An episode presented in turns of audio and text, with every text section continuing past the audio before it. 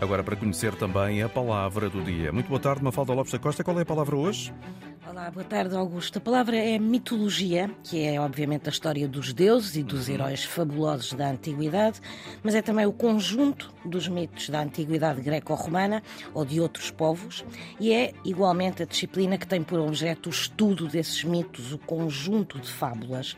Ora, este conjunto de crenças e interpretações irracionais forma a mitologia, e a palavra é de origem grega e é formada por mitos e logos. Ora, mitos tinha para os gregos muitos significados. Era quer discurso, quer mensagem, quer palavra, assunto, invenção, lenda, relato imaginário.